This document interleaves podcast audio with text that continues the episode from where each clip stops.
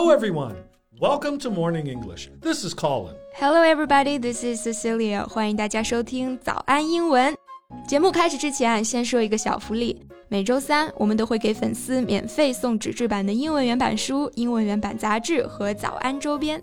微信搜索“早安英文”，私信回复“抽奖”两个字，就可以参与我们的抽奖福利啦。很多奖品都是花钱买不到的。Yeah, we have carefully picked out these materials. They are excellent for learning English. If you can finish one book, your English will surely be better.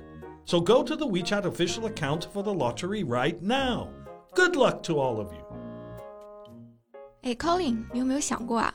如果不做现在这份工作，你会去做什么？Well, that's hard to say because I've tried almost every job I'm interested in. 说明你的人生相当精彩啊。I know what you want to do though. You are always talking about films, so you must want to be a filmmaker. 嗯，算是吧，但也不完全对啊。You know, sometimes I really want to be a craftsman. You? Craftsman? What? 我有手有脚的，怎么就不能当 craftsman 了？虽然我确实手比较笨吧，但是我还是有这个美好的愿望的。Okay, well, I have to say, I'm more than surprised. You understand that as a craftsman, you need to make things instead of breaking things as you always do, right? OK，在我为自己辩解之前啊，我还是先跟大家解释一下这个 craftsman 到底是什么呢？首先，这个 craft 它指手艺或者说工艺，所以这个 craftsman 呢，它就是我们说的工匠。现在大家不是常常说什么工匠精神、匠人精神吗？那翻译成英文呢，就是 craftsmanship spirit。Okay, why do you want to be a craftsman? 嗯，其实你知道啊，这个工匠呢，它还有另外一个叫法，就是手艺人。我就特别喜欢这个称呼。掌握一门手艺，凭手艺吃饭，就不用想很多事情，多踏实啊！okay, I finally understand. You want to be a craftsman just because you don't want to use your brain. 你非要这么说也不是不可以啊。Ah, uh, but this reminds me of a young man I read about recently. He's the same age as you, and he became really successful as a craftsman. 哇，那不就是我梦寐以求的人生吗？那接下来的节目呢，我们就来看一看这位山村小木匠的别样人生啊。我们今天的所有内容都整理成了文字版的笔记。欢迎大家到微信搜索“早安英文”，私信回复“加油”两个字来领取我们的文字版笔记。这个山村小木匠啊，他的真名叫做安旭，九五后，家在贵州山村。Unlike traditional carpenters, Anshu focuses on creating exquisite wooden goods like high-heeled shoes and bracelets, which has earned him nearly nine million online followers in just two years. 嗯。他跟这种传统的木匠不太一样啊，喜欢做一些精致或者说有创意的木工。比方说，他制作过一双木质高跟鞋，特别的精致，就好像工艺品一样，立刻呢就圈了一大波粉丝。那我们形容一个东西非常的精致精美，就可以用 exquisite 这个词。An dropped out of high school in 2011, then left for Guangdong and Zhejiang provinces and tried several jobs in garages, uh, car washes, and milk tea shops, but felt none of them suited him. Mm, his parents, like any parents, hoped that An would find a stable job. Yeah, so they suggested he study furniture manufacturing with a skillful carpenter in their hometown. Mm, 嗯，刚刚讲了工匠，那专门做木工的工匠，也就是木匠，我们记住了，它叫做 carpenter。所以呢，安旭跟着木匠师傅就开始学习制作吊顶啊、柜子啊、床啊这些家具了。And to his parents' surprise, And dove right into the new craft. 嗯，没想到哈，安旭一下子就上道了。仅仅三个月呢，他就熟练的掌握了别人几年才能掌握的全套制作方法。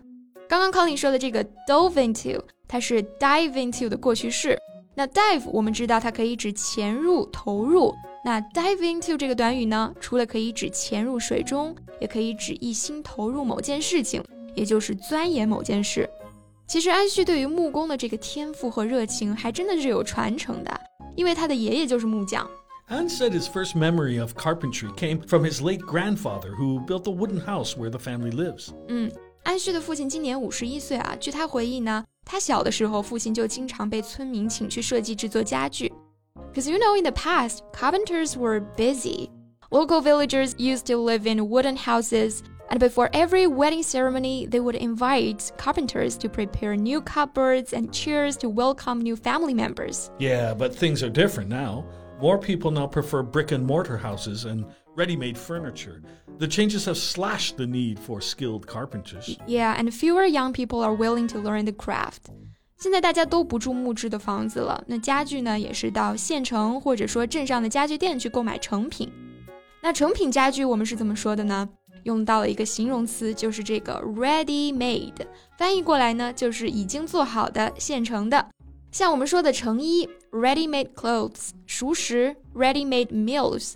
But not everything is ready made。比方说这种知识啊、技能啊，都是需要自己去学习、去积累的。Right. Over the past two years, An has continued to learn new skills through books and websites. When faced with difficulties, he searches for teaching videos on popular video sharing platforms and practices the technique over and over again. 由此可见，安旭对于木匠活的这种痴迷，并且追求完美。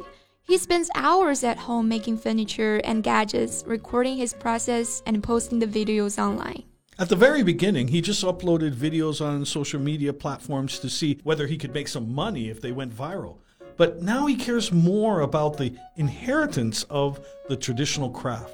嗯，其实他会让我想到另外一个人啊，就是李子柒，同样是巧手无双，同样是文化传承。安旭自己也说了，李子柒是他的偶像，因为他能在潜移默化当中传播并且传承中华文化。我们知道木工是一门传统而古老的行业，有很多充满智慧的发明。比方说，有个东西叫做墨斗，很少有网友知道墨斗是什么，所以安旭呢就做了一个视频发到抖音。Yeah, last year An made an ink marking tool, first built by Lu Ban, a legendary Chinese woodworker who lived around 2,500 years ago. 之后呢，安旭开始设计制作更多与中国传统文化相关的作品。Uh huh. At present, he's making an eight layer model of Wenfeng Tower, a landmark with hundreds of years of history in the county. 嗯，就是凤冈县一座历史悠久的地标建筑，叫做八层文峰塔。Influenced by An's enthusiasm, more people have started to take an interest in ancient crafts and cultures.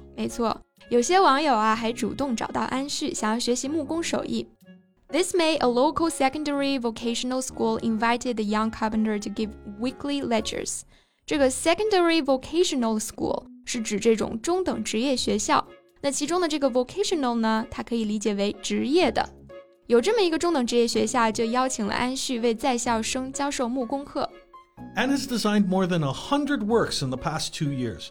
To support his work, his parents, who once worked in the county, resigned and became frequent guests in his videos. Yeah, and that's what I like the most about his videos. For example, one of his videos that has the most views online show the bracelet he made for his mother. His mom seldom bought herself any ornaments, and so he wanted to make one for her. Yeah, he said that he hoped uh, viewers will better cherish their own families after watching the video. 首先，他拍这种视频的发心就是很美好的。那在凭着一身本事呢，入驻短视频平台以来，还是取得了非常好的成绩啊。Yeah, he has made more than 400,000 yuan through his videos from advertising revenues and sales of the wooden handcrafts. Wow, I believe he must be happy with his life now. You bet.